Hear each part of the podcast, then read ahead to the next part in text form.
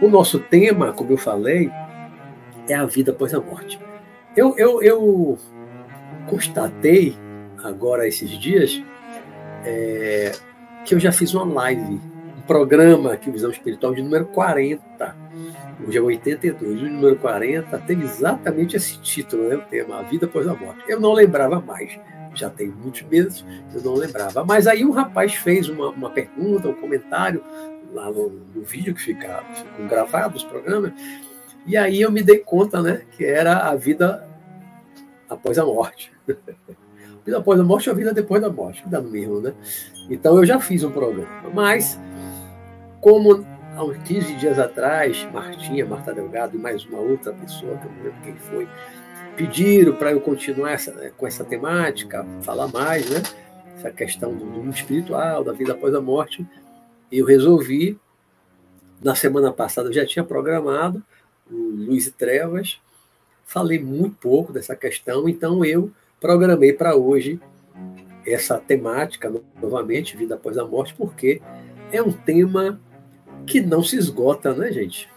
É um tema que não se esgota. Falar de vida após a morte, falar de mundo espiritual, e aí eu acabo sempre falando de projeção astral, das viagens astrais ao mundo espiritual, ao plano astral, que eu tive muitas experiências desse tipo, centenas, centenas, também mais de mil, ao longo de 40 e 44 anos de experiências de projeção astral, muitas delas conscientes, mas mesmo aquelas que eu não não saí de forma provocada, que foram espontâneas, mas eu tenho muitas lembranças, boas lembranças, algumas longas, outras mais curtas, outras medianas, das minhas visitas à cidade do espiritual, visita, não é bem uma visita, mas idas ao umbral, ou para ver alguém que está lá, ou para resgatar espíritos que estão lá no umbral.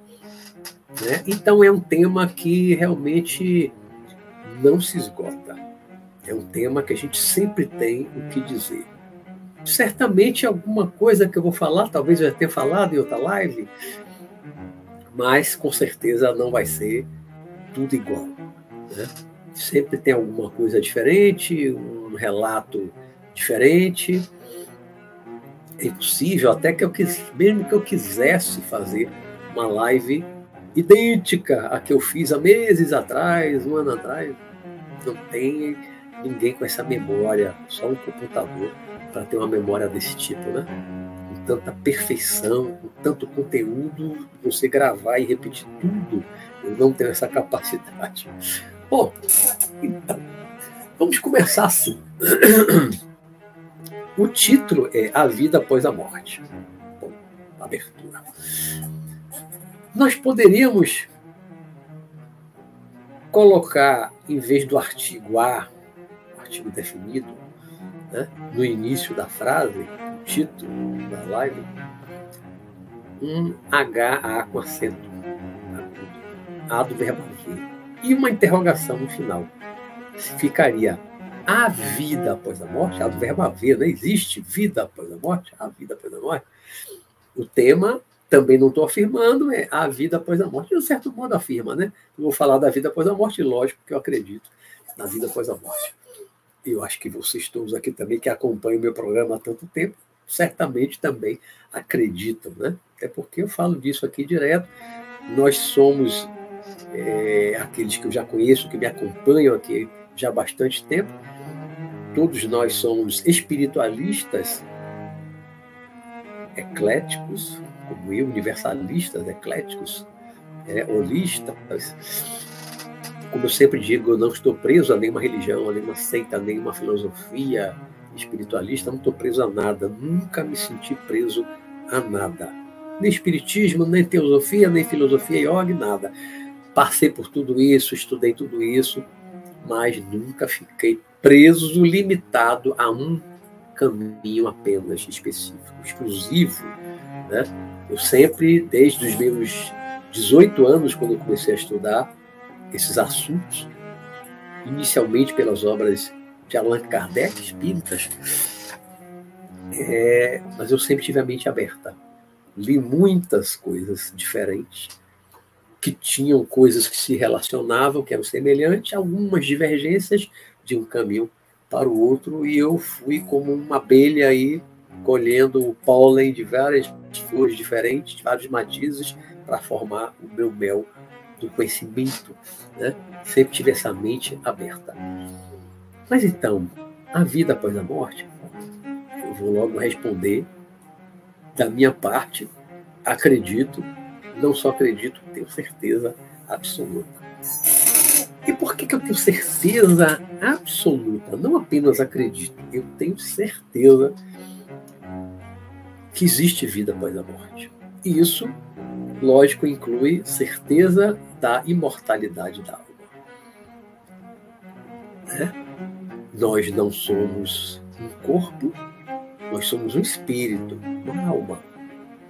Estamos temporariamente agora, nós aqui que estamos assistindo, talvez haja espíritos desencarnados também assistindo aqui ou ao seu lado, não sei, né? mas os, as pessoas que eu conheço que me acompanham aqui pelo chat, e eu, né? é, nós acreditamos na vida após a morte e na imortalidade da alma. Acreditamos que nós somos um espírito, uma alma, e não apenas o corpo. Nós estamos, como eu falei, temporariamente de passagem nesta atual vida, nesta atual encarnação, que não foi a primeira e não será a última encarnação na Terra, para a esmagadora maioria dos habitantes da Terra. Eu acho que vocês também. Por quê? porque nós ainda temos muito que aprender aqui na Terra. Nós não aprendemos tudo que temos e que tínhamos que aprender e para aprender nesse planeta escola chamado Terra. Porque a Terra é um planeta escola como tantos outros, mas é o nosso planeta escola. Né? É o único planeta físico que nós conhecemos, que a ciência conhece até o momento, que abriga uma vida física, orgânica, como a nossa, dos animais, dos vegetais. A ciência ainda não descobriu, os astrônomos ainda não descobriram um outro planeta habitado por seres vivos. Nem uma bactéria não descobriram ainda em Marte, na Lua, nenhum lugar do nosso sistema solar. Né? Então, nós somos espíritos somos imortais, somos imortais. Nós somos uma centelha divina, emanados do Criador, emanados do absoluto, Deus, mas numa visão monista, não monoteísta, de um Deus parecido com a gente, como Odin, como Júpiter, como Zeus, como Jeová, Somos emanação, manifestação do absoluto, da consciência cósmica absoluta. Uma visão monista da divindade. Né?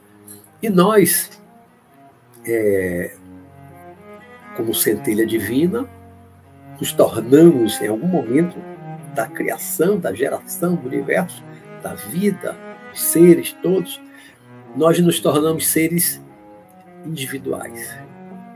Cada um de nós é um ser individual, é um espírito individual.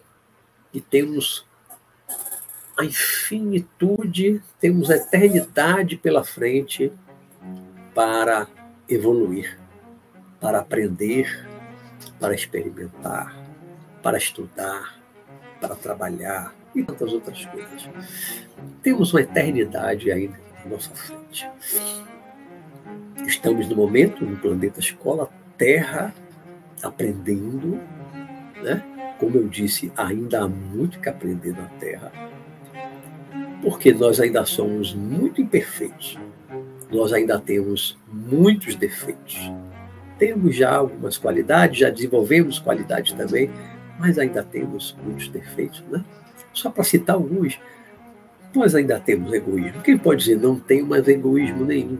Temos egoísmo, sim, temos ainda egoísmo, em graus diferentes, mas todos nós ainda temos um pouco de egoísmo. Ainda temos vaidade, ainda temos orgulho, alguns ainda têm preconceitos com algumas coisas. Não tem preconceito com tantas coisas, com muitas coisas, mas com algumas coisas ainda temos preconceitos. Né? Preconceito político, preconceito religioso, preconceito sexual, preconceito racial. São vários os tipos de preconceitos. Né? E às vezes a gente ainda tem um pouquinho de algum desses preconceitos que nos limitam, não é?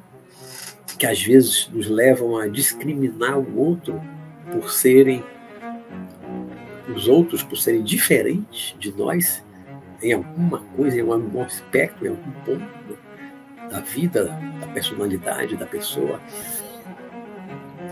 Mas passamos um tempo aqui aprendendo na matéria um corpo de carne, esse escafandro de carne, como eu já chamei no meu livro Sanarcão, esse escafandro de carne. Estamos mergulhados, mergulhados no plano físico, no plano material, mas vamos partir.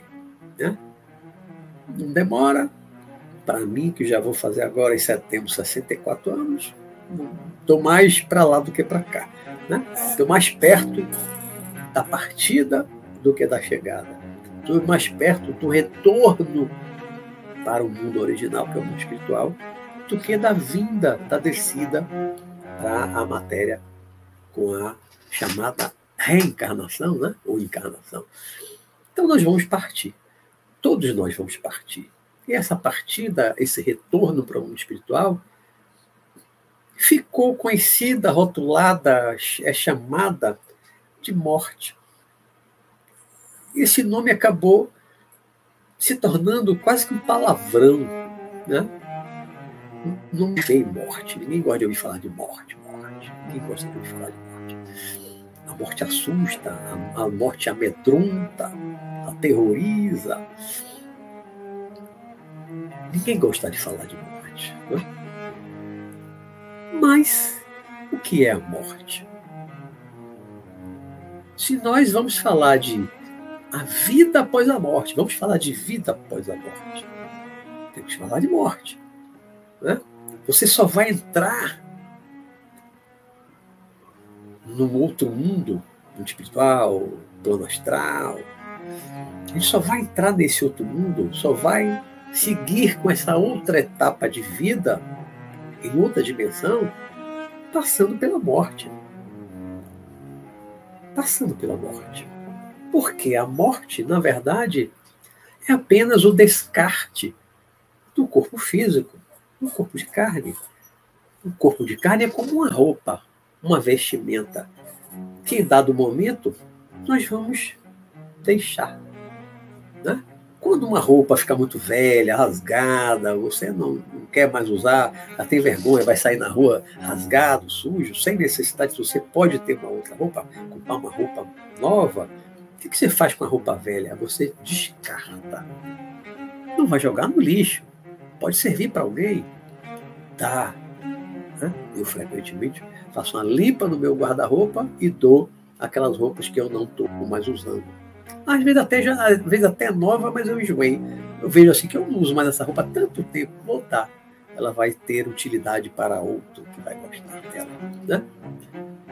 E a gente descarta uma vestimenta, uma roupa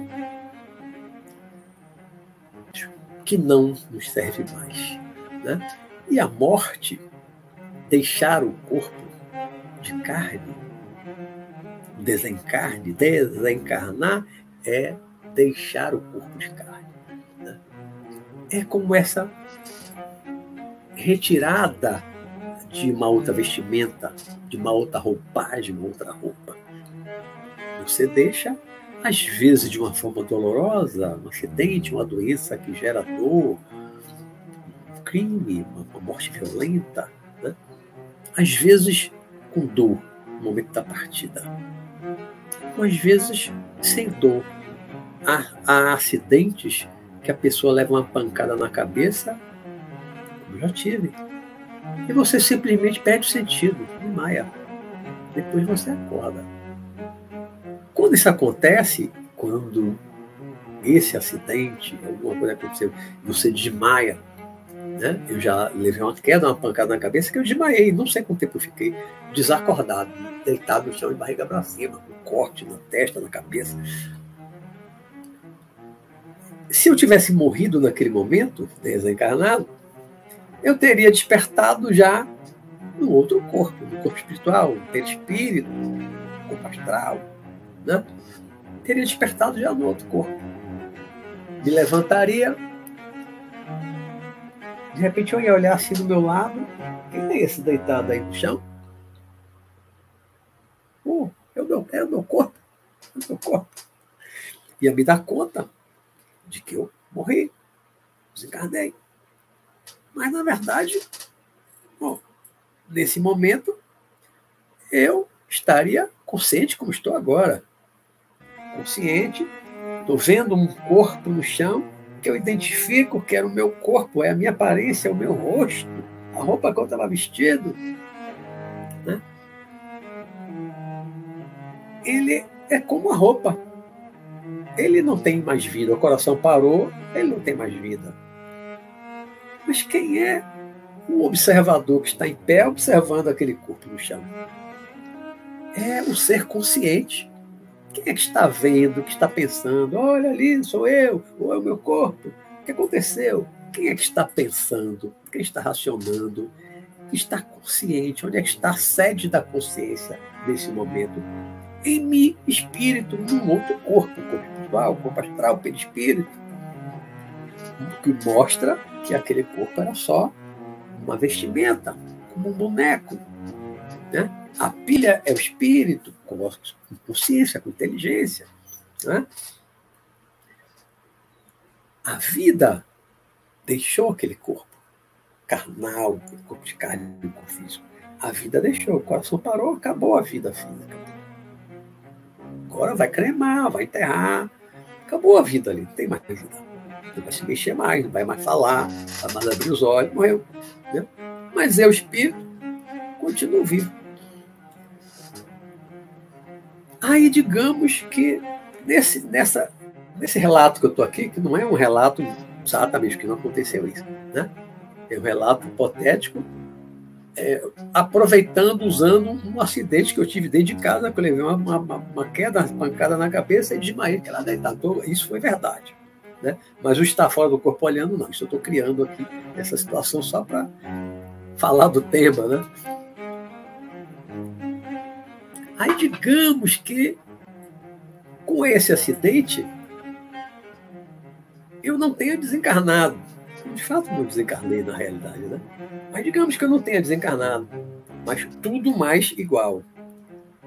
Despertei, levantei, né? vi meu corpo Aí vi que ele está respirando. Falei, olha o que aconteceu. Aí lembro vagamente que eu caí, bati a cabeça. Aí meu corpo está ali deitado, sangue escorrendo na testa. Eu olhei. Aí vou voltar para o corpo. Me deito sobre o corpo, aí me reintegro no corpo e acordo no corpo físico. Como eu acordei lá, né? Acordei, levantei, botei a mão na testa, toda vermelha de sangue, toda molhada de sangue, o sangue escorreu quando eu me levantei, parcialmente fiquei sentado, né? Fui para o banheiro, lavar e tal, fiz curativo. O que aconteceu aí nessa situação? A pancada, o acidente, caiu, desmaiei, né? Aí o espírito saiu do corpo, eu não é o meu espírito saiu do corpo. Eu não tenho um espírito. Eu sou o espírito. Né? Então não é o meu espírito saiu do corpo. Eu saí do corpo. Porque o eu é o espírito. Eu sou o espírito. Né? Quando eu falo eu, é o espírito. Então eu saí do corpo, vi meu corpo deitado, resolvi voltar para ele. Isso foi o quê? Uma experiência fora do corpo. Isso foi um desdobramento. Só foi uma projeção astral não vou dizer que foi uma viagem, porque eu não viajei, não fui para lugar nenhum, saí do lado do corpo. Uma projeção astral, espontânea, provocada pelo acidente, que às vezes acontece. Um acidente, a pessoa sai do corpo, né? numa anestesia geral, a pessoa sai do corpo, numa quase morte, a pessoa sai do corpo e volta, morre. pessoa não morreu. Na projeção astral, a pessoa também não morre. Então, nesse caso aqui que eu estou contando, aproveitando o, o, acidente que eu sofri, só tinha 19, 19, é, eu tinha 19 anos. Não tinha nem feito 20 quando aconteceu isso. E aí, foi uma projeção astral. Eu estive fora do corpo, vi meu corpo. Ou seja, no primeiro relato, no segundo relato, um pouquinho diferente. Qual é a diferença da projeção astral provocada ali pelo acidente, pela pancada na cabeça, de maio, saí do corpo, vi o corpo, tá, e voltei. Qual a diferença disso para cair, ver a pancada, cair, desmaiei, sair do corpo e constatei que o corpo não está mais respirando, morreu. Morri. Desencarnei. Não vou mais voltar para o corpo. Qual a diferença entre a projeção astral e a morte? Às vezes eu digo brincando, a morte é uma projeção astral definitiva. Você não volta mais para o corpo. Então, nessa segunda hipótese, nessa segunda situação, né, eu saí do corpo, constatei que o corpo morreu. Porque morreu o corpo, porque eu morro, eu sou imortal. Eu sou espírito, o espírito não morre. O espírito é imortal. O espírito não morre por queda, por tiro, por fogo, afogamento, nada. O espírito não morre. Né? Qual a diferença? Que na segunda, que é a morte, o desencarne, nós não voltamos mais para o corpo. Porque o coração parou.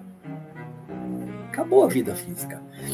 A morte cerebral, mesmo o coração ainda batendo, teve morte cerebral, não tem volta mais.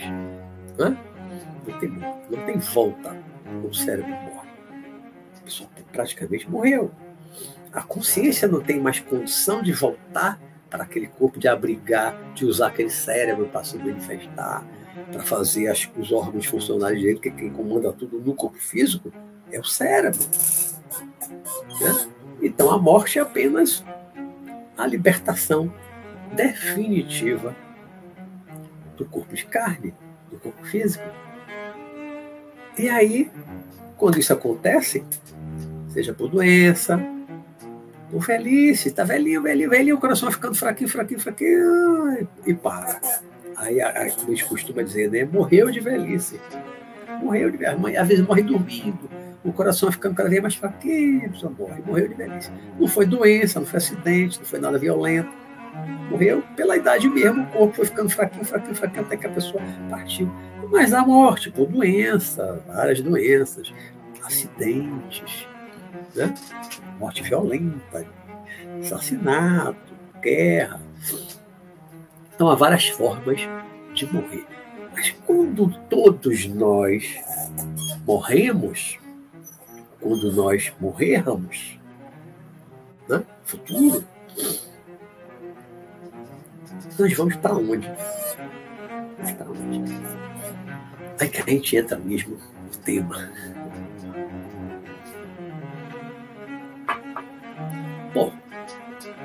Deixou o corpo de carne, rompeu cordão de prata, cordão astral, cordão luminoso, cordão energético, cada um dá um nome diferente, né? Rompeu aquela ligação energética entre o corpo espiritual, o corpo astral e o corpo físico, pum, se deu desencarno, desencarnou. Não tem mais volta. Rompeu esse cordão, não tem mais volta. Então, você está em outra dimensão. Né? Porém, quando você se encarna, da mesma forma quando você sai do corpo da projeção astral, você pode ir para vários lugares diferentes. As situações são muitas e múltiplas, né? múltiplas situações em que você pode vivenciar, você pode se deparar. Uma delas que acontece demais, demais, demais, demais, e eu vejo isso conversando com espíritos em reuniões mediúnicas, desde os 18, 19, 19 anos. Desde os 19 anos já se vão o quê? 40, desde 77. Desde 77. 45 anos. Que eu lido o espírito através de médios de incorporação de psicofonia. Já conversei com espíritos de tudo quanto é tipo, que morreu com todo tipo de situação de doença, de acidente, assassinato, guerra, revolução de violenta, etc. Todo tipo já, já ou, ou, eu ouvi assim junto de mim, um outro médico, um outro doutrinador, ou eu mesmo conversei. 45 anos. Fora isso, são 44 anos de experiência de projeção astral, uma grande parte consciente e também uma parte espontânea. Soma tudo isso, todas essas minhas experiências, conversando com o espírito incorporado, médio, não estou vendo o espírito, com as minhas experiências de projeção astral, que aí eu vejo do espírito, aí eu vou para diversos lugares, vou para muitos lugares em outras dimensões, né, é que eu posso falar com uma certa segurança, me sinto seguro para falar dessas coisas, porque é muito tempo de, de experiência com essas coisas, conversando com o espírito, ou através de médio, ou eu pessoalmente, cara a cara com o espírito. Né?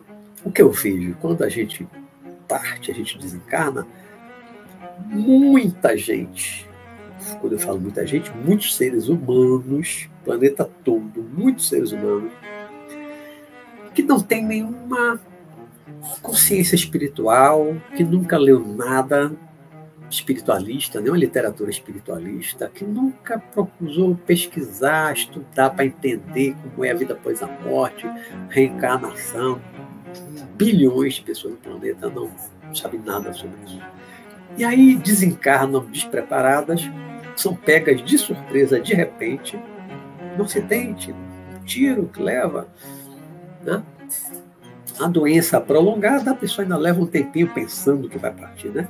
Mas um acidente repentino, instantâneo na estrada, bateu o outro, todo dia eu vejo aqui na Bahia, no, no jornal, né? ou levou um tiro, uma facada, todo dia tem. Hoje já teve vários aqui de manhã, falamos no telejornal de bem meio-dia.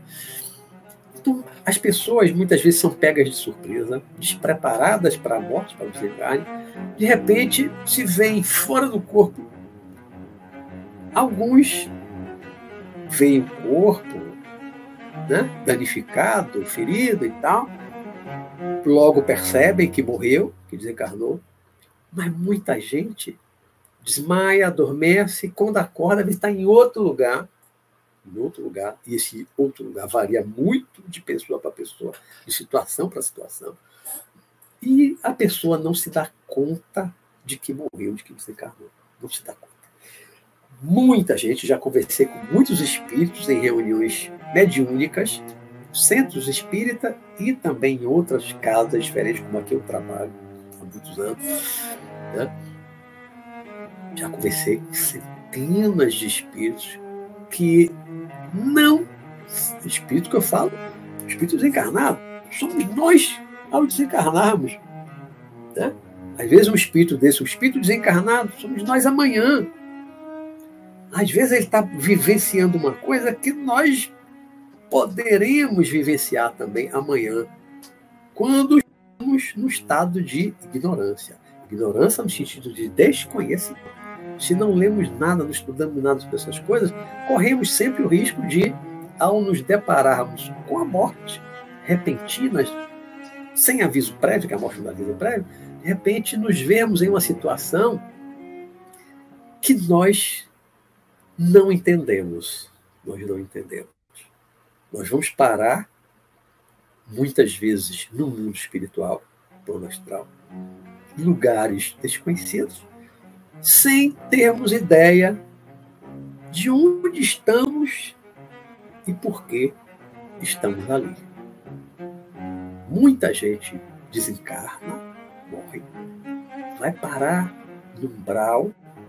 Lembram de André Luiz, no livro e no filme Nosso Lar? André Luiz morreu na mesa de cirurgia, durante a cirurgia ele morreu. Ali ele apagou no momento da morte ele apagou, como um desmaio, ele apagou, perdeu a consciência, né? Durante um tempo. Quando ele acordou, ele estava onde? No chamado umbral, uma região escura, um monte de gente lá, chorando, se lamentando, gritando. Ele estava deitado com a barriga aberta, com a ferida na barriga, né? E ele acordou lá naquele lugar escuro. Ele não sabia que lugar era aquele, ele não sabia como ele foi parar lá, porque ele tinha total ignorância dessas coisas. Total ignorância. Se fosse uma pessoa que tivesse um conhecimento, uma situação dessa, poxa, eu estou no brau. Já leu o livro, já viu o filme, estou né? no brau, estou no mundo espiritual, morri. Mas André Luiz não, André Luiz é completamente ignorante dessas coisas, ele despertou no brau e ele não sabia. E ele ficou, foi oito ou onze anos. Foi oito ou foi onze anos ele passou até ser resgatado. Né? Um lugar horrível. Então tem gente que vai, que desperta no brau, ou nem adormece, né? morre por alguma razão, são muitas razões, são diferentes para cada pessoa. De repente ela, de repente ela se vê no escuro, horrível. Outras pessoas desencarnam dentro do hospital ou na rua, ficam perdidas, ficam sem entender o que está acontecendo. Às vezes vê o corpo ali no asfalto, na rua, um atropelamento, acidente da moto, do carro. Né? Volta para casa, não sabe para onde ir, né? Qual é o nosso porto seguro? Primeiro lugar que a gente pensaria numa situação dessa, você não sabe o que é está acontecendo. Você pensa em ir para casa, né? E não precisa você seguir um caminho certinho chegar nisso. Se você pensar em casa, espírito, você vai automaticamente para sua casa. É vibração, sua vibração está lá na sua casa. Então você vai para casa automaticamente. Então muita gente desencarna despreparado, pega de surpresa, morre na rua, às vezes no hospital também, doente, na cirurgia morre, o coração para. Né? E a pessoa, às vezes, se dá conta ali e volta, fica com medo do que está acontecendo. Tem, às vezes, aqui, assim, tem alguma coisa, diz a ela, que ela morreu, né? mas tem medo de admitir que morreu. E aí pensa em voltar para casa, porque é o ponto seguro voltar para minha casa, é o meu lugar mais seguro. Volta para casa. Aí muita gente, muito espírito, logo que desencarnam, muitos espíritos logo que desencarnam, voltam para casa, ficam em casa muitas vezes durante anos dentro de casa, anos dentro de casa, né? Às vezes prejudica a família sem querer. Né? Uma pessoa que morreu, uma doença, dor, sofrimento, uma, uma doença degenerativa e tal. Uma pessoa que estava numa depressão profunda, então está um estado emocional, psíquico, não está legal, a pessoa está doente. Quando ela volta para casa, o espírito agora já desencarnado, né? volta para casa, e ele fica ali junto com os parentes, com os seus entes queridos, pessoas que ele ama. Mas ele fica ali junto, ele está doente, ele muitas vezes transmite essas sensações que ele tinha da doença, da dor, da falta de ar, da perturbação mental, muitas vezes transmite isso. Então, um familiar que tenha mais sensibilidade vai captar, poderá, não é uma afirmação, mas poderá captar dores, falta de ar, um desconforto, uma perturbação mental e pode levar ao adoecimento de um ente familiar. Já lidei com isso em reunião mediúnica muitas vezes, incontáveis vezes. O espírito está dentro da sua própria casa, depois da morte, né? e ele está adoecendo o familiar. Mas é sem querer. Não é porque ele quer, ele ama aquelas pessoas, mas ele está doente físico, mentalmente, fisicamente, no corpo astral, no corpo espiritual, e ele, junto com seus familiares, ele acaba adoecendo. E fica aí um tempo, até que um belo dia alguém vai chegar mais de cima, os espíritos também, né? Vão chegar, vão levar ele para a cidade, levar para o hospital, vai tratar, papapá. Há pessoas que desencarnam, como eu já falei, que descem para o umbral, vai ficar um tempo também no umbral, andando pelo umbral, até que um belo dia, como André Luiz foi resgatado, vai para a cidade, para o hospital, como foi André Luiz para Bolsonaro, passou um, uns dias no hospital, se tratando, depois aí vai aprender, assim, vai se adaptar a essa nova realidade né, do mundo espiritual. Há pessoas que partem, pessoas que têm um conhecimento maior, que a morte foi mais tranquila, ela já tem muito conhecimento. Muitas vezes já parte de uma forma mais tranquila, já com apoio de amigos espirituais, o desencarne, o desenlace é mais tranquilo, é mais suave, sem traumas, sem medo. Né? E essa pessoa vai logo para direto para uma cidade, tipo nosso lar, uma cidade espiritual. Havendo necessidade, vai passar uns poucos dias ali no hospital, só para se recompor, se houver necessidade. Né? Passa uns poucos dias no hospital, ou numa casa de repouso espiritual. Logo, logo ela começa a se inserir na vida social numa cidade no mundo espiritual. Aquilo que André Luiz passou a fazer depois de talvez alguns meses hospitalizado, né? algumas pessoas que já têm estudo, que têm conhecimento, que trabalham, trabalho de auxílio a outras pessoas, seja trabalho social, material, seja um trabalho de auxílio espiritual, sair do corpo, trabalho em reunião mediúnica, doutrina do espírito, dando passe também no desencarnado, essas pessoas mais rapidamente vão se inserir no, no convívio e no trabalho, vão se envolver logo, logo no trabalho, no estudo, ir para a escola, pode ir para uma universidade em cidades do mundo espiritual. Né? Deixa eu só controlar aqui o tempo. O tempo foi 40 minutos já.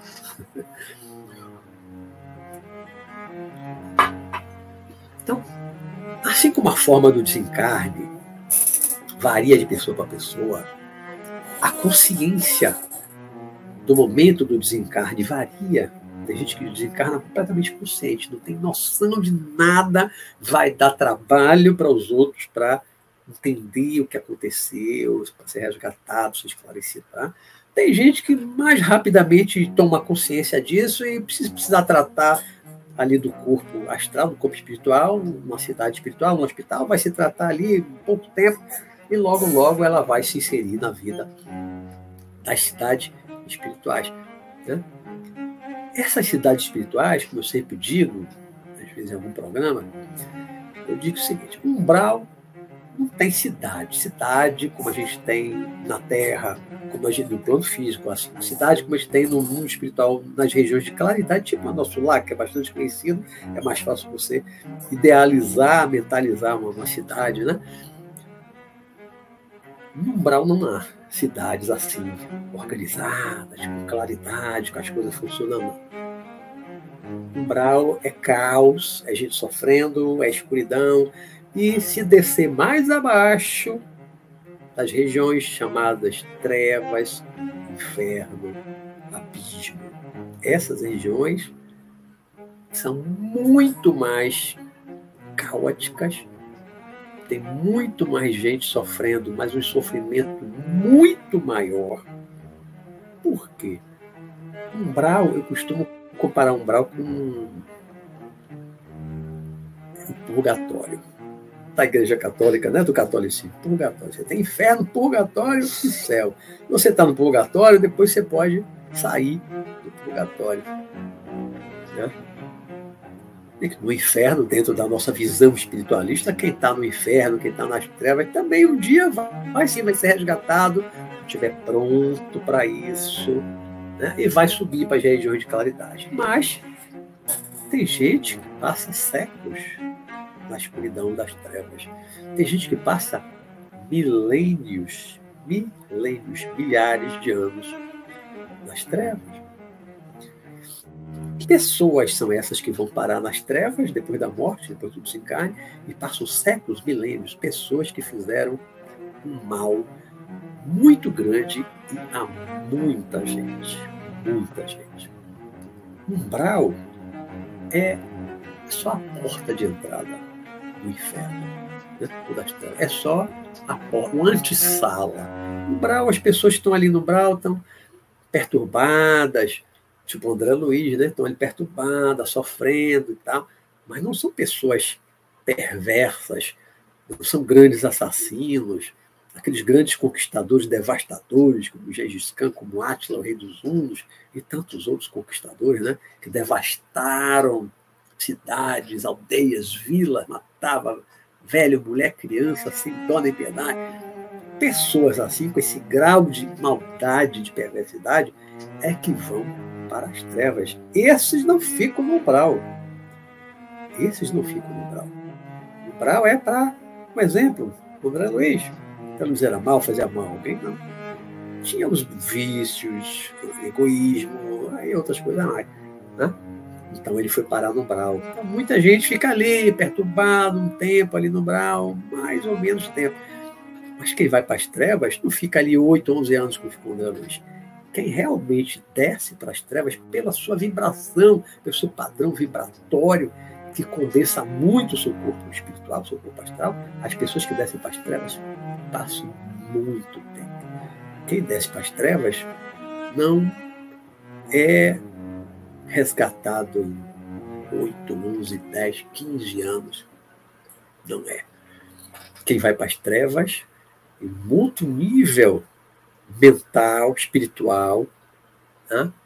pessoas que têm uma maldade muito grande, um egoísmo muito grande, um orgulho muito grande, a vaidade muito grande, o grau de perversidade muito grande. Então, esse estado mental do perverso, malvado mesmo, né?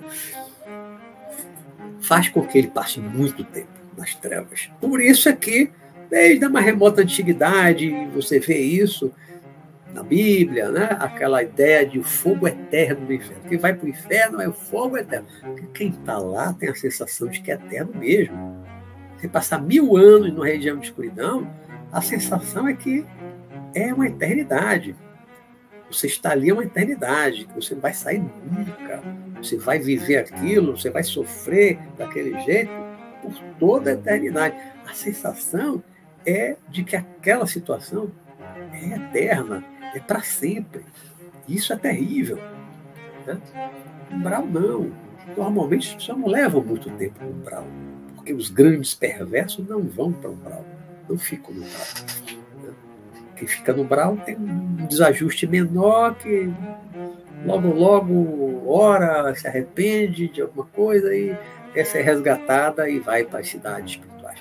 E aí, quando você vai um pouco para cima, um outro nível de, de, vibração, acima daqui da superfície da Terra, encontramos cidades como nosso lar que fica na beira do abismo. Né? Então, é, Divaldo Franco, muitas vezes em palestras, já ouvi pelo menos duas vezes em congressos espíritas, ele brincar com isso e dizer que o sonho de todo espírita é ir, é, ir para nosso lar após a morte. Já viu pelo menos duas vezes em palestra de Valdo Franco falar isso. Valdo Franco é um grande espírita, palestrante excelente daqui da Bahia, de Salvador. Está encarnado, 90, 92 anos, né? E ele diz isso. Sonho de todo espírita é ir para nosso lar, porque nosso lar para nós, nosso lar é um paraíso. Nosso lar leia um livro ou assista um filme, nosso lar, comparado a qualquer cidade da Terra, nossas cidades brasileiras, hoje, o nível de desorganização, de engarrafamento, de violência, de criminalidade urbana, né? nosso lar não tem nada disso. Nosso lar já é um paraíso. Então, para já é um sonho realmente para nós. Não só espírita, é um sonho para qualquer um. Ah, morrer, eu quero ir para a cidade tipo nosso lar, porque Brasil pelo menos um purgatório, se não for o inferno, um purgatório, né? Em outros países, há outros países ainda piores, ainda piores né? do que o nosso. Nosso lar já é um paraíso. Mas nosso lar, como é, aí o Divaldo sempre complementava depois, sonho todo espírita aí para nosso lar, mora morte, mas ele dizia assim, nosso lar fica no umbral. Ele depois complementava, mas nosso lar é uma cidade espiritual que fica no umbral. Por isso é que nosso lar tem a fortificação, tem as muralhas. Por quê? Para não sofrer invasão de espíritos que estão ali, umbralinos. Né? As cidades que estão mais acima, em outras dimensões de claridade, mais acima do nosso lar, não tem muralha, não precisa de muralha. Por quê? Porque os espíritos perversos, maus, que têm uma vibração baixa, que tem o seu corpo espiritual condensado, eles não conseguem atingir essas outras cidades lá em cima. Nosso lar, se deixar o portão aberto, tem alguns ali do umbral que vão invadir. Tem que ter um portão forte, né? resistente, uma muralha alta para poder não ser invadido. Mas outra cidade mais elevada, não tem muralha, não tem portão, não tem guarda, não precisa de polícia. Porque quem habita lá um outro nível de espírito.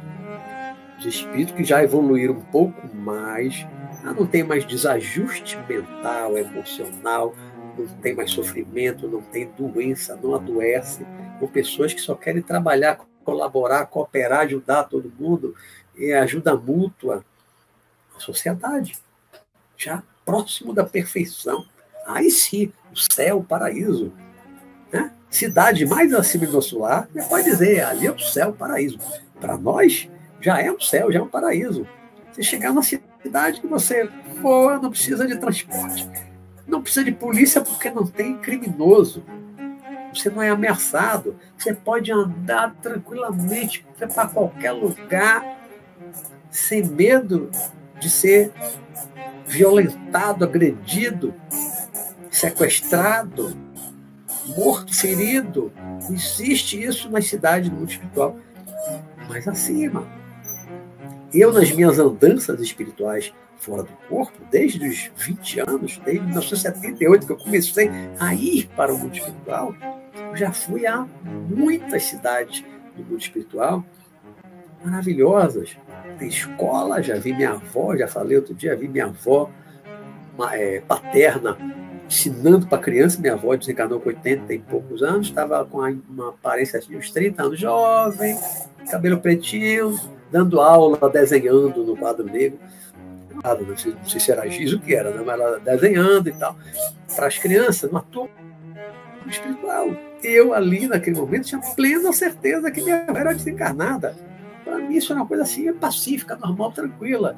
Nunca tive esse espanto chegar no mundo espiritual encontrar um parente meu, ah, meu, meu avô, meu pai, minha avó, meu primo, meu amigo. Oh, Pô, com muita naturalidade, encontro as pessoas. Né? de 78 para cá, a maioria dos meus parentes e amigos que desencarnaram, eu já visitei, encontrei pelo menos uma vez. Alguns, meu pai, tem 16 anos que desencarnou, encontrei meu pai muitas vezes, de vez em quando encontro. Né? Meu irmão, que desencarnou há dois anos, uma vez só que ele veio aqui em casa, em junho, no meu quarto primo, já vi tio, já vi meu avô materno, já vi algumas vezes, minha avó materna vi uma vez, né? meu, avô paterno também vi uma vez só logo que ele desencarnou, uma tia minha também só vi uma vez, tem amigos que eu também encontrei uma vez,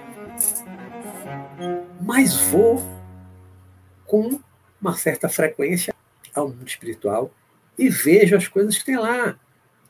Tem hospital nas cidades mais próximas, tipo o nosso lar, está ali na beira do umbral, está o tempo inteiro resgatando o pessoal dali do umbral, resgata, tem que ter hospital para cuidar, como o nosso lar.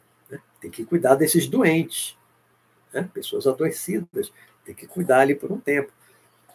Aí tem escola, tem universidade, é, numa cidade tipo o nosso lar, você tem segurança, você tem guardas. Né? Desce, desce muitas vezes para regiões é, perigosas do umbral com guardas. Com guardas. Né? É tipo a polícia do, do astral. Então tem segurança, tem armas. Às vezes usam arma. Eu já me vi no mundo espiritual participando de operações no mundo espiritual com espírito desencarnado e que eu também usava uma arma, uma pistola, parecia uma pistola assim antiga, mas era uma pistola que atirava um, tipo um eletromagnetismo, alguma coisa assim. Não era chumbo que saía, pólvora, explodir, impulsionar uma bolinha de chumbo, igual as pistolas antigas, ou, mesmo as, as pistolas modernas, todas têm um projetil de chumbo e tem pólvora, né? Para impulsionar. Não evoluiu tanto, né?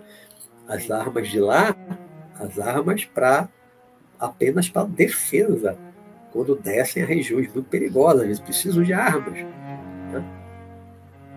que mais que tem? Casas individuais, tem prédios também, mas não, não vejo prédios muito altos nas cidades onde eu vou, não vejo prédios. Eu vejo mais casa, mas também já vi alguns prédios, tipo um shopping center, de dois, três andares, já vi alguns, hospital também, assim, com dois, três andares. Né? Tem alguns prédios pequenos, não vejo arranha-céu de 20, 30 andares, não, nunca vi, não vejo. Né? Por onde eu ando, por onde já andei até hoje, eu não vejo isso. Mas já vi carro em algumas cidades, carro andando numa rua, já vi caminhão, já vi ônibus, já vi jipe militar. Meu pai num jipe numa montanha, meu pai foi militar do exército. Né? Já fui encontrar meu pai uma vez, estava numa montanha, uma floresta, né? E eu estava no meio da floresta, na beira da estrada, e via o jipe passando. Tinha um outro homem como soldado dirigindo o, o jipe e ele sentado no lado. Né? E ele subia para essa fortaleza onde havia. Depois eu fiquei sabendo que ali ia haver um encontro de militares desencarnados para cuidar lá de uma série de coisas.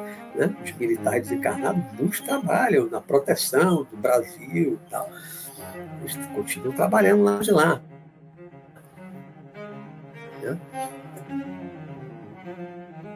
Segurança, porque a Terra precisa de segurança.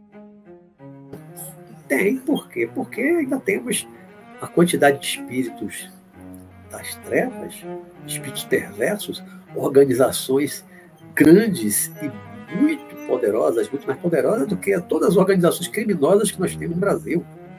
Todas as mais conhecidas do Brasil, né? as organizações de criminosos. Nas trevas tem organizações muito piores, comandadas, lideradas por espíritos muito poderosos, muito inteligentes, alguns chamados de mago negro. São espíritos inteligentes e poderosos. Tem muitas organizações que trabalham influenciando, prejudicando pessoas na dimensão física, né? desenvolvendo trabalhos de obsessão, obsessões terríveis. Mais modernamente, nas últimas décadas, obsessão, como, como Robson Pinheiro chamou em alguns livros, os espíritos psicografaram através dele, obsessão complexa, usando aparelhos, usando ovoides. Então, organizações que são terríveis, atacam os centros espíritas, atacam as casas, como a minha casa, que é uma casa espiritualista, tem uma semelhança com o centro espírita, nós somos atacados também, nós temos segurança, temos que ter segurança, senão a casa é invadida claro, no espiritual. Mas há uma invasão. Nós atendemos desencarnados. Né? Atendemos encarnados e desencarnados. Então a casa precisa ter segurança. Nós temos os nossos guardas armaduras especiais. Espiritual, todo centro espírita tem segurança. Todo centro espírita tem seus seguranças espirituais. Muitas vezes formado por caboclos, por índios. Né? Mesmo que algumas pessoas às vezes tenham uma uma certa discriminação, discrimina, eu tenho um certo preconceito, não gosta do caboclo, do índio, do preto velho, né? como eu no passado já sei, é um racismo espiritual. Mas toda casa espírita tem segurança, tem que ter. Para proteção dos trabalhos que são desenvolvidos, né? os trabalhos de obsessão e outros mais, trabalho de cura. Eu preciso ter essa, essa proteção. Né? acabando o nosso tempo aqui de uma hora. Mas então, você vê que o assunto não se esgota, né? Estou completando uma hora, tanta coisa que eu gostaria de falar, né? E o assunto não se esgota. Mas o mundo espiritual é mais próximo da dimensão física, o mundo espiritual é muito parecido com a Terra. Tem mar, como aqui atrás é um lago, né? Aqui é, aqui é o lago o Mar da Galileia, Jesus perambulou muito aqui, aqui atrás é a ruína de Cafarna, é Cafarnaum, Israel, né? E o Mar da Galileia. No espiritual, tem mar, tem lago. Eu já surfei há pouco tempo, surfei com um amigo que é surfista no plano físico. Eu estava com ele e outras pessoas numa praia e estava surfando. Eu não surfei nunca na minha vida, surfar mesmo, ficar de pé, descer a onda, entubar, até tentei lá no início da juventude, mas não consegui desistir. Mas eu, eu surfei, eu já nadei, peguei onda no braço. Meu pai mora numa casa, tipo uma casa de praia, uma casa de fazenda, um bicho de casa de praia, casa de fazenda, na beira da praia. Na beira. Abre a porta dele, assim, da sala, vê a areia da praia. Meu pai adorava ver a minha na beira da praia. Né? Mora numa casa na beira da praia.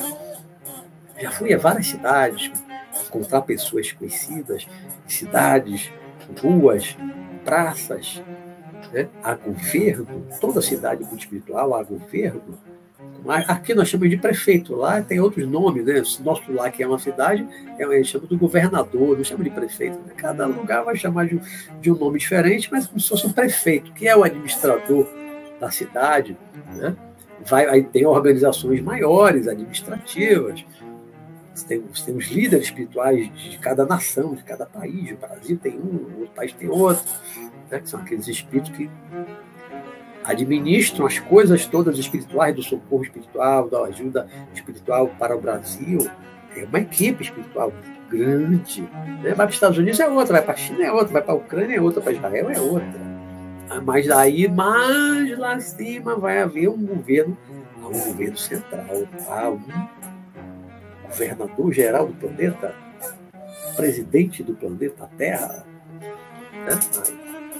Dão nomes diferentes, mas há um governador maior, espiritual, um espírito muito elevado, muito desenvolvido, que até onde eu sei é Jesus, o espírito que governa a terra até onde eu sei é Jesus. E a vida próxima daqui dessa dimensão pouco para cima é muito parecida. Para baixo não é parecida porque é um lugar escuro, destruído, é horrível. Então não se assemelha nem à pior favela da Terra, é muito pior. Né? Então não se parece com a dimensão material. Umbral, trevas não tem nada a ver com o que a gente vê no mundo material. Coisas horríveis, horríveis, horríveis, horríveis, horríveis. Né?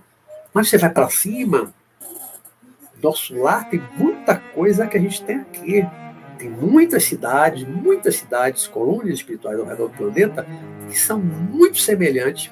Mas nossa cidade tem muita coisa que a gente tem aqui. Tem televisão, tem celular, tem tablet, tudo isso que eu estou falando aqui, porque eu já vi, eu já usei, eu já participei assim, de, de operações em que eu estava usando o celular e atendi o celular e falei no telefone celular. Eu já vi meu pai lá desencarnado com tablet na mão e falando as coisas, meu pai estava com um tablet igualzinho o tablet que a gente vê aqui.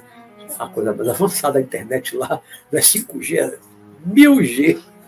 Outro nível de internet. Mas a internet tem aparelho de comunicação, tem celular, tem tablet, tem computador. Muito antes tem que ter computador, que eles já tinham lá né? televisores, televisão muito mais avançada do que a nossa. Tem cinema, né? já fui a cinema no mundo espiritual levando meu filho, muitos anos atrás. Meu filho tinha uns 9, 11 anos, eu levei ele para ver um filme no mundo espiritual. Tem música, tem show. Eu já vi um amigo meu que toca guitarra, o mesmo que estava surfando comigo. Ele toca guitarra, toca em banda, e ele estava num lugar, no centro, não sei se é um centro comercial, não sei exatamente o que era, porque eu já via lá dentro, né? E ele estava com a guitarra lá e fazendo som. E fazendo som. Aí fui falar com ele.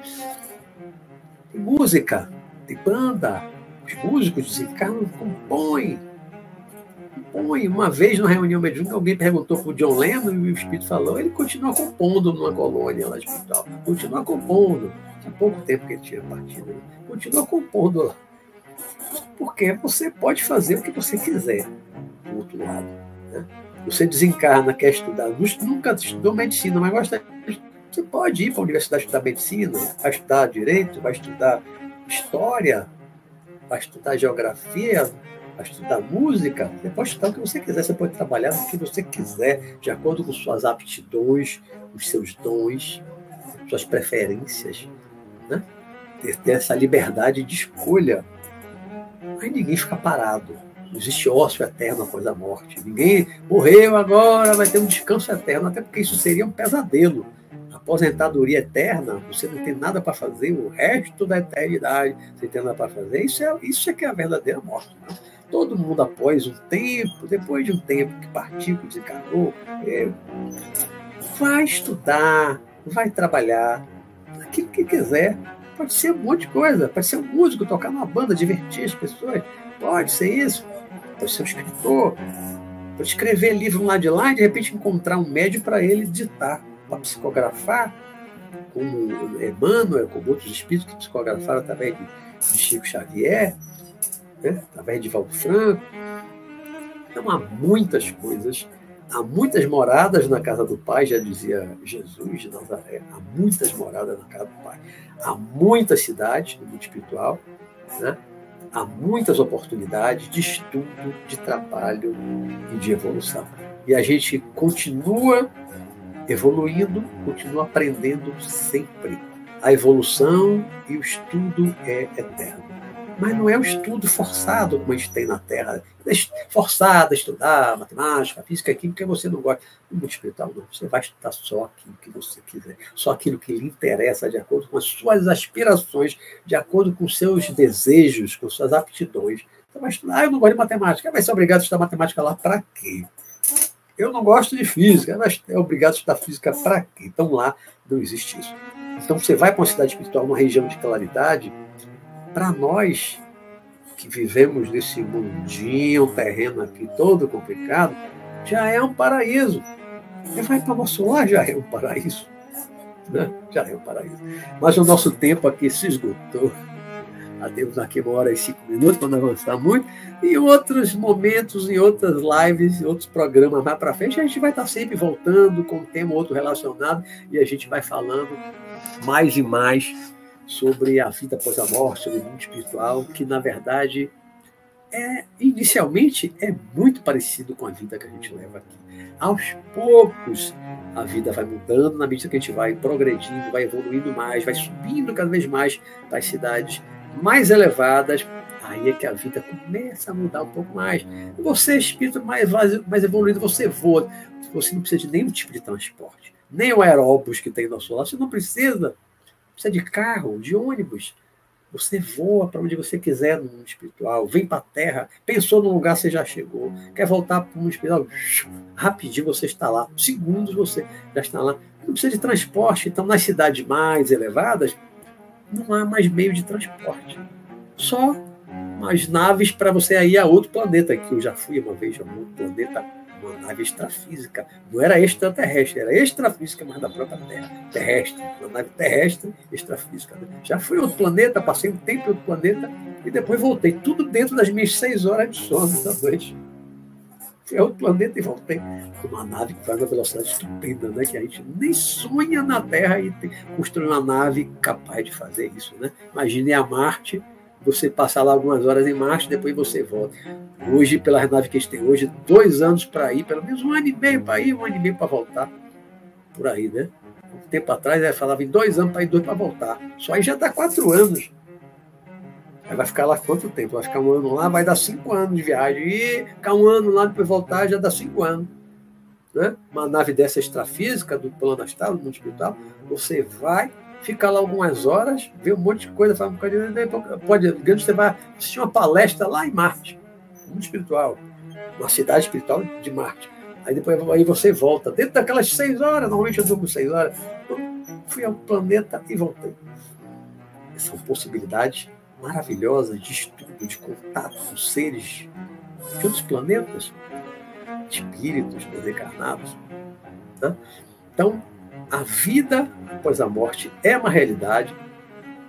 A vida após a morte, para quem é uma pessoa boa, basicamente boa. Eu não falo perfeito, perfeito, nenhum de nós é perfeito. Né? Mas uma pessoa que não faz mal a ninguém deliberadamente, conscientemente, não faz mal, não prejudica ninguém, não procura fazer mal, tomar o que é dos outros, ambicionar, desejar o que é do outro, nada. Né? Você é basicamente uma pessoa boa você desencarnando, seja a forma que for, violenta, com doença de velhice, seja a forma que for você desencarnar, você logo, logo vai subir para uma cidade, uma região de claridade, onde a vida vai ser muito boa e vai ser para as pessoas basicamente boas, como eu falei, a vida após a morte será muito melhor do que a nossa vida nesse planetinha complicado, um país como o Brasil, África, boa parte aqui da América Latina, boa parte da Ásia, muita pobreza, muita miséria, muita violência, racismo, né? Feminicídio, homem batendo em mulher, matando a ex-companheira, tantas coisas que a gente vê no dia a dia, você vai, você desencarna, vai para o mundo espiritual numa região legal, porque você é uma pessoa boa, não fazia mal a ninguém, a vida lá vai ser um paraíso. É realmente aí partir dessa para uma melhor. Aí sim. Você é uma pessoa boa, uma pessoa que procura se melhorar permanentemente, e a gente vai falar desses aspectos agora nos próximos programas, né? Vou falar exatamente disso, né? Eu estou falando que é uma pessoa mais ou menos boa, que vai para um bom lugar, vai ter uma vida boa após a morte. E como é que eu me torno uma pessoa assim? Quem é uma pessoa assim? É disso que a gente vai falar em breve. Né? Vou logo anunciar aqui o próximo programa, antes de ver aqui as perguntas, os comentários. Nosso próximo programa já entra nisso. É quais são os seus valores? Quais são os seus valores? Né? O que é que tem valor para você? O que é que você valoriza na vida, no mundo? Quais são os seus valores? Semana que vem, se Deus quiser, vamos falar sobre isso. Quais são os seus valores?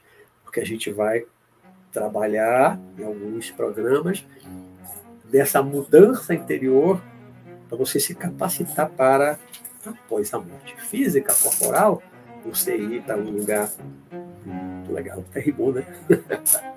Bom, olha, viram que não teve estabilidade de internet, não vi nada aqui de estabilidade de internet, pelo menos eu não vi aparecer nada, né? Não me vi travando. Espero que não tenha acontecido nada, né? Vou olhar lá para lá para cima, aí eu vou descendo aqui nos comentários. Lá, na, lá no início foi o boa noite, papapá, deixa eu descendo aqui.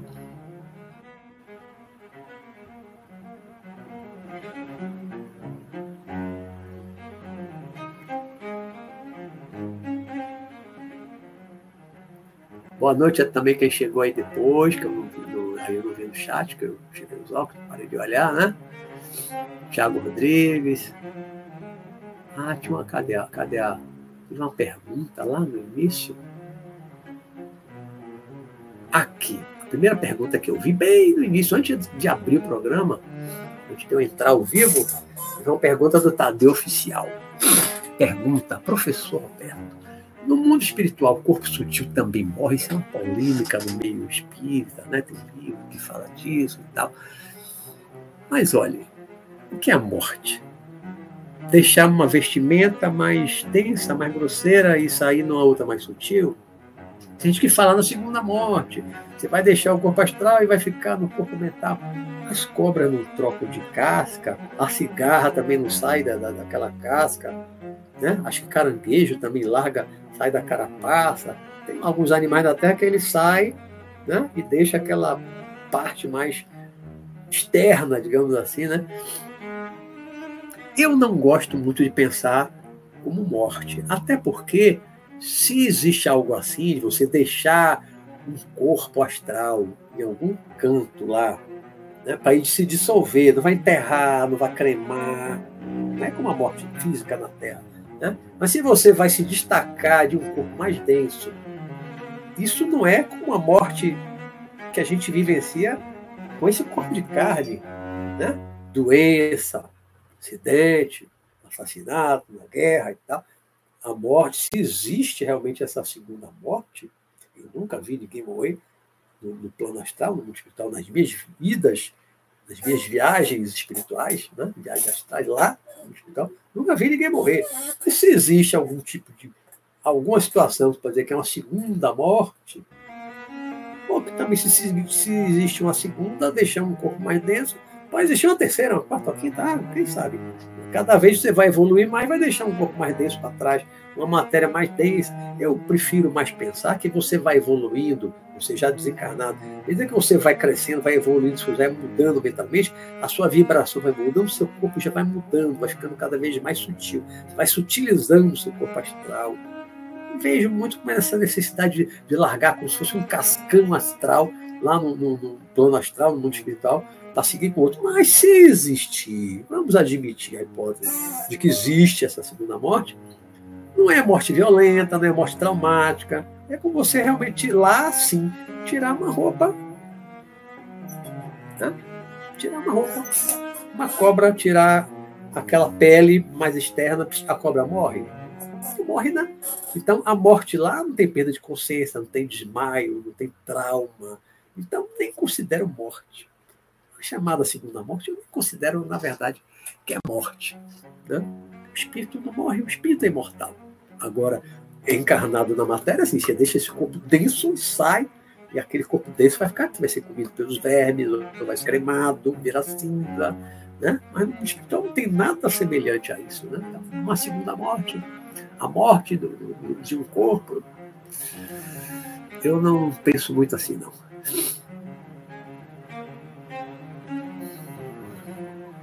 Descer mais, que vou outra pergunta mais lá embaixo.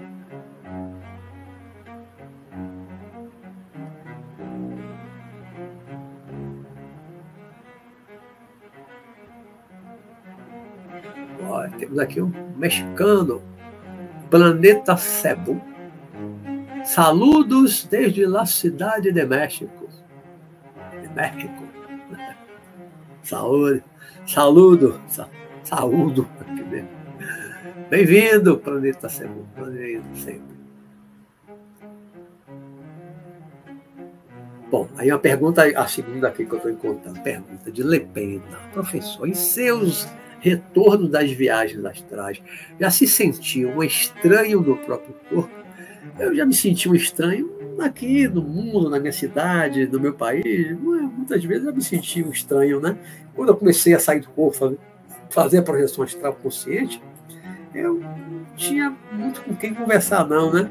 Eu conversava com meu irmão Jorge, que dividia o quarto comigo, era quem mais sabia das coisas que eu contava para ele. Não tinha mais ninguém na minha casa para eu contar, não tinha amigos que entendessem disso, que estudassem isso. Então eu ficava meio estranho no ninho, né? até hoje tem muita coisa que eu vejo que eu conto aqui para vocês, mas fora do ambiente assim de, de trabalho espiritual, eu não saio contando no meu, meu ambiente de trabalho, não saio contando nada disso lá no DRT, no, na Justiça do Trabalho, não saio contando para ninguém. O embargador ali enlouqueceu, tá, tá pirado falando dessas coisas. Eu não posso contar para qualquer um, né? Tem coisa que eu não conto para qualquer um depois de certo acontecimento, sinto-me usando algo emprestado. É, o, corpo, o corpo físico é emprestado mesmo, né? Ele foi emprestado para você passar uma temporada no planeta escola, aprendendo, né, pena? E vai ter que devolver para a Terra. A Terra lhe emprestou, você vai devolver para a Terra, né? Ao pó, do pó viemos, ao pó retornaremos. Pergunta de Tiago Rodrigues. Pergunta, professor, é possível saber em quem uma pessoa que desencarnou recentemente encarnou, não é muito comum, não. Às vezes, em umas situações eu, eu soube, né, eu sei algumas, mas são raras, são raras. Não é muito comum, não. É difícil saber. Aí só tendo informação espiritual, de algum mentor espiritual, se você trabalha numa casa espiritualista, e às vezes você tem esse tipo de informação, mas não é assim, muito comum, não.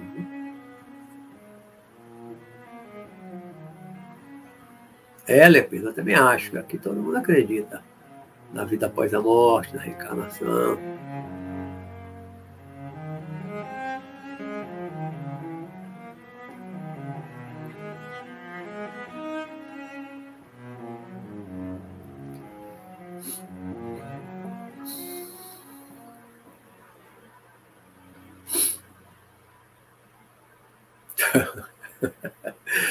Alguém fala, Tiago Rodrigues já ouviu algumas vezes a pessoa dizer que reencarnação é coisa do capeta. É, tem alguns religiosos que são radicalmente contra a ideia da reencarnação.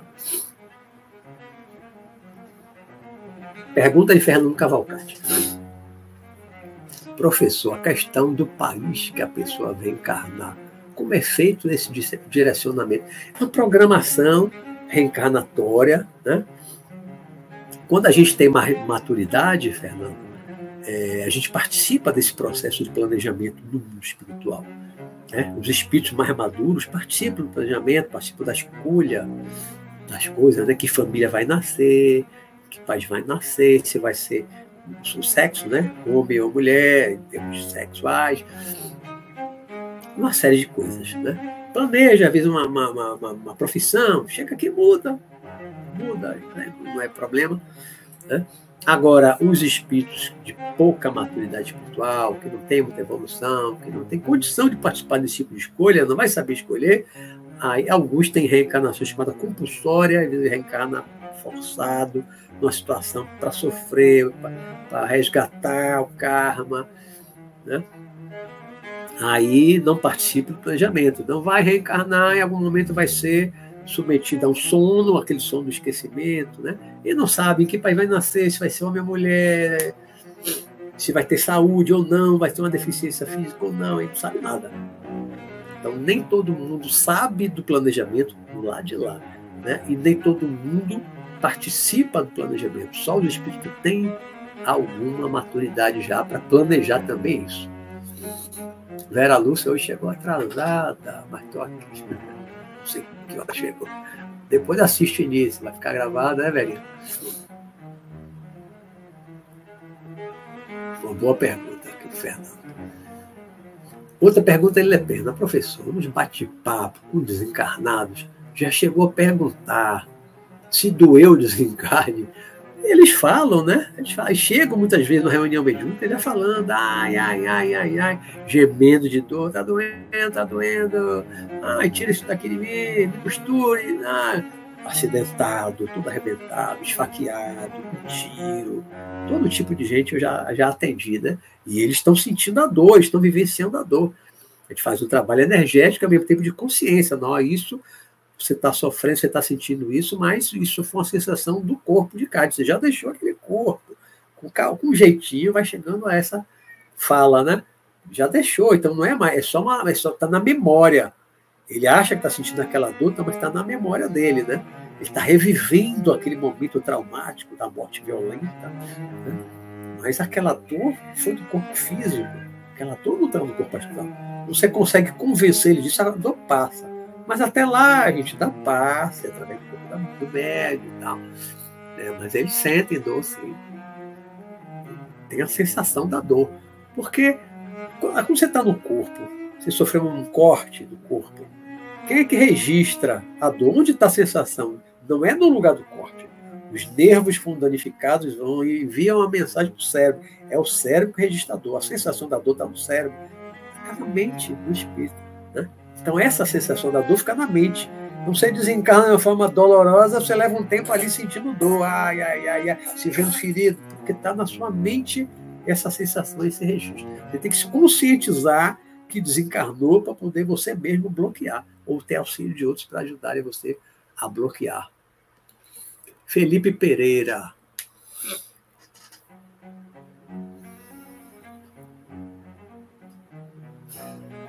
Vi um relato de um rapaz que sofreu um acidente de moto e desmaiou.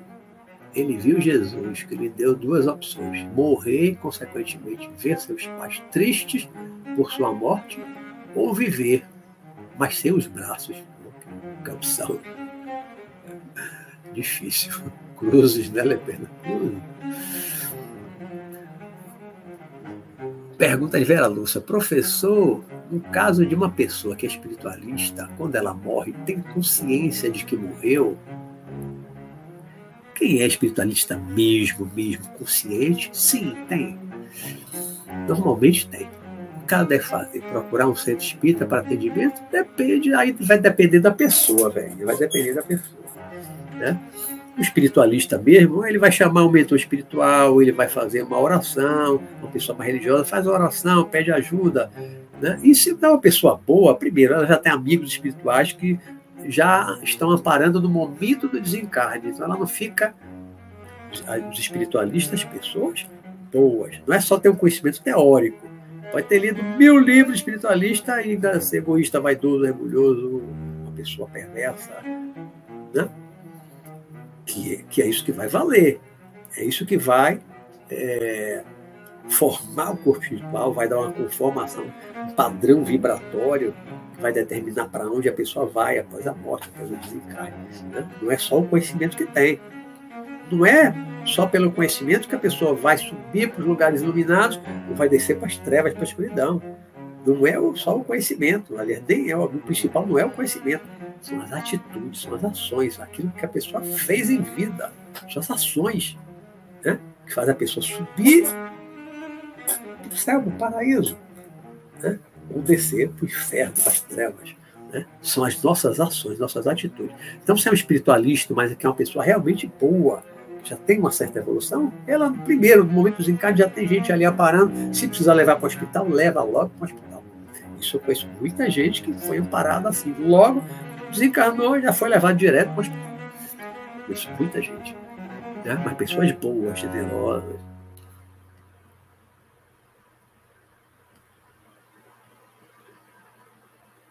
Pergunta de Renato Pereira.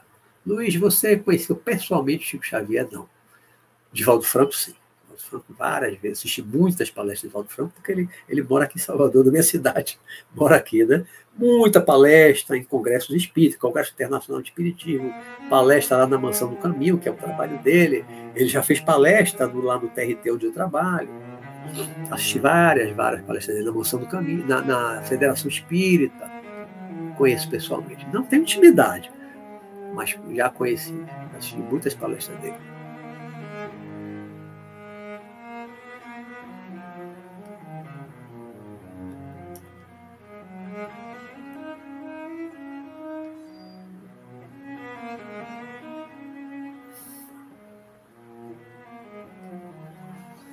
Martinha, você também morou lá na Cidade do México, foi?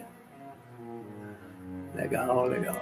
Não conheço, não conheço o México. Várias vezes eu pensei em Acapulco, meu nome daquele lugar, que é, litoral, que é no litoral, no Atlântico, mar, e ver as ruínas lá dos Aztecas, mas nunca fui. Acapulco não é outro. Esqueci agora.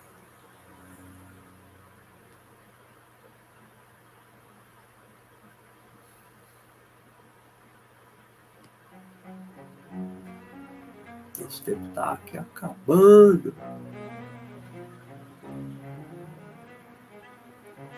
André Luiz diz.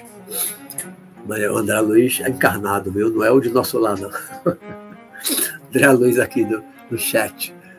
Ele diz: Eu já. Eu já vi, né?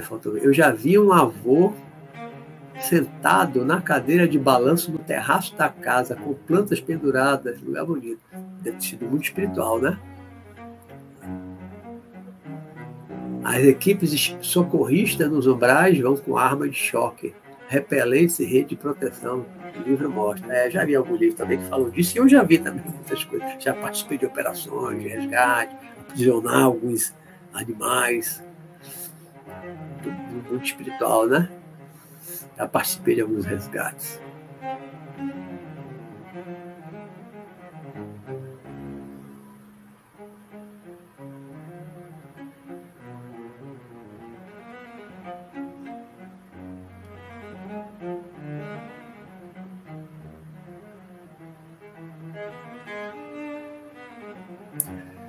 cada um vai para uma região do mundo espiritual condizente vontade de espiar.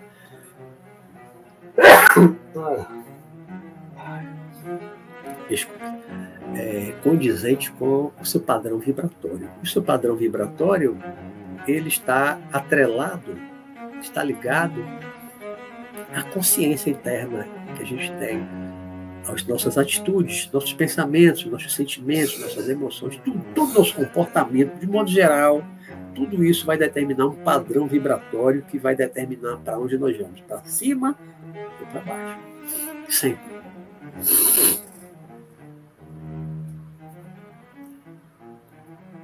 Vamos refletir sobre os nossos valores, né, Matia? Enquanto há tempo, isso aí. Semana que vem vamos falar quais são os nossos valores. Como saber para onde ir? Pergunta Odete Almeida. Olha, se você desencarnar e não tiver ninguém junto de você no momento, você não estiver vendo ninguém, às vezes até tem mentores que estão ali junto, mas às vezes a pessoa desencarna e está com o corpo mais denso e não consegue perceber os espíritos que estão ali juntos querendo ajudar. Ore, ore, na hora pense, ore, chame Deus, chame Jesus, chame Buda, quem você achar que, que deva chamar, mas faça uma oração e peça ajuda que você fazendo uma operação, uma oração sincera, pedindo ajuda, não tenho a menor dúvida de que alguém virá de cima, nunca de baixo, do chamado deste oração sincera. Vir alguém de cima para te ajudar, para te encaminhar, para te levar para um lugar para onde você precisa ir. Se tiver precisando de um hospital, vai para o hospital. Né? Para esclarecimento também, tratamento, esclarecimento. Não, sabe para onde ir, não está vendo ninguém, ore, alguém vai aparecer vai te socorrer.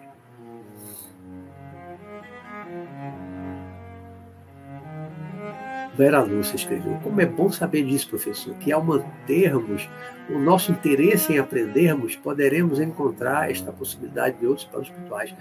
É, vamos poder. A maioria das coisas que a gente tem em termos de estudo na Terra tem no mundo espiritual. É, poucas coisas que realmente lá não tem. Por exemplo, você vai para o mundo espiritual, chega lá, eu quero estudar sobre aplicação em bolsa de valores. No mundo espiritual, na cidade lá, ninguém se interessa por isso. Bolsa de valores ganhar dinheiro vendendo papel. Né? Isso tem interesse, tem sentido para os espíritos evoluídos, tipo de coisa, né? Mas a maioria das coisas que a gente estuda aqui tem, tem alguma serventia, serve para alguma coisa, né? E você vai poder estudar lá, até para depois, quando você vier para cá, você já vai ter algum conhecimento armazenado, e aí você vai também estudar na Terra aquilo que você já começou a estudar lá. Você estudar medicina no hospital, quando reencarnar e você for para uma escola de medicina, você já vai ter aquela sensação de que você está recordando, você já sabe aquelas coisas, está apenas recordando. Isso com direito, com medicina, com engenharia, com qualquer outra coisa, né? História, seja lá o que. Adriana Zamos, Zamos, Zabowski. Olá, de Baltimore, Estados Unidos. Olha, Estados Unidos. Bem-vinda. Não estou entendendo muito a diferença entre umbral e sombras. Achei que fosse tudo a mesma coisa, mas com subdivisões de grupos. É isso, subdivisões. Né? São subdivisões. São, são, são camadas do mundo espiritual, do plano astral, Adriana. São apenas camadas. Às vezes eu digo zonas escuras. Você tem zonas de claridade. Você vai lá para cima, zonas de claridade. Mas essa zona de claridade, você tem vários patamares, vários níveis de, de, de lá na, na, no mundo espiritual, né? Nosso lá está no nível, a mãe de André Luiz está no outro nível, outra cidade que é mais acima, e por aí vai. E, mas é tudo claridade, não tem escuridão para cima. Abaixo da superfície da Terra é tudo escuro, e quanto mais abaixo, mais escuro. Então tudo é escuro. Um umbral é escuro, você vai para as trevas, é mais escuro do que um umbral. É tudo zonas escuras, tudo regiões escuras. Umbral é o iníciozinho dessas regiões escuras, que não é ainda um breu total, não é tão perigoso quanto é descendo mais abaixo, que é muito mais escuro, para as trevas, que outras religiões chamam de inferno. Né? Então, realmente, camadas, apenas camadas. O umbral é a antessala das trevas, né? da escuridão, mas é tudo escuro, o umbral também é escuro. Passamos já aqui no nosso horário. Vamos ver se tem mais alguma pergunta. Bom, chegamos lá embaixo. Última pergunta aqui de Felipe Parreiras. Professor, como você conseguiu lembrar com tanta facilidade de grandes discursos no plano extrafísico, como relatou no livro Sanaka? Bom, muita coisa realmente eu lembro, mas muita coisa ali foi, foi reconstruído por inspiração do próprio Sanaka. Né? Eu sou médium de psicografia intuitiva, não psicografia mecânica como Chico Xavier, que pode psicografar de olho fechado olhando para o lado. Eu não veio o pensamento na minha mente e eu escrevo o pensamento ali. Eu tenho que olhar para o papel, mas vem um pensamento, né? Eu eduquei isso. Então, no Sanakan, a minha trilogia, Sanakan, o Mestre da Lei, ele meditou muitos diálogos, ele reconstruiu muito aquelas conversas. Né? Nem todas aquelas conversas é, eu, eu lembrei sozinho daquela conversa toda longa e profunda o Sanacan ditou para mim muitas conversas. Né? Eu não tenho essa memória de computador, né? Foi auxílio. Então, em parte, o Sanacan é uma psicografia intuitiva, nos dá parte de diálogos. Né? Eu, quase todo ano, eu leio o Sanacan, que esse ano completa 30 anos, em dezembro, e cada vez que eu leio, Felipe, eu tenho a mesma sensação. Cada vez que eu leio o Sanacan, e eu li eu, eu, juntei agora os três volumes, não só cortei alguns capítulos, e fiz um, um, livro só, ficou bem volumoso, né? E eu li agora esse ano toda vez que eu leio, eu tenho a mesma sensação. Parece que não fui eu que escrevi. Por quê? Porque muita coisa foi ditada pelo Senator. Coisas profundas, muito profundas. Né? É, por causa da mediunidade de psicografia intuitiva, não mecânica. Né? Fui eu que escrevi, mas muita coisa foi ditada na minha mente. Como tem um outro livro que foi todo psicografia intuitiva, que é a Grande Revolução, Revolução do Amor. Cancún, litoral do México. É isso, Cancún. Obrigado. Já tive muita vontade de ir a Cancún, mas nunca fui. Cancún, litoral do México. Valeu, Adriana. Dá bem que você entendeu. Beleza. Bom, gente, então vamos lá. Terminei aqui, já avancei aqui cinco minutos no tempo. Não ficar muito tarde, porque hoje é quarta-feira, amanhã a gente trabalha, amanhã tem sessão no tribunal de manhã. Então vamos descansar. Então, só recordando, semana que vem o nosso programa será Quais são os seus valores? Vão pensando ao longo da, da semana, já vão aí refletindo sobre os seus valores. Graças a Deus deu certo, né? Agora eu vou usar direto aqui o, celular como roteador. Né? Não usei o Wi-Fi, porque às vezes dá instabilidade aqui do sinal, né? Conexão estável, porque divido o sinal aqui por quatro. Então, usar como roteador meu celular foi uma ótima coisa, a experiência valeu, não apareceu nenhuma mensagem, nenhum corte, ninguém falou aí de, de, de bloqueio, de corte, está travando, ninguém falou nada. Eu acho que não foi coincidência. Então, a partir da semana que vem, eu vou ficar usando meu celular também como roteador.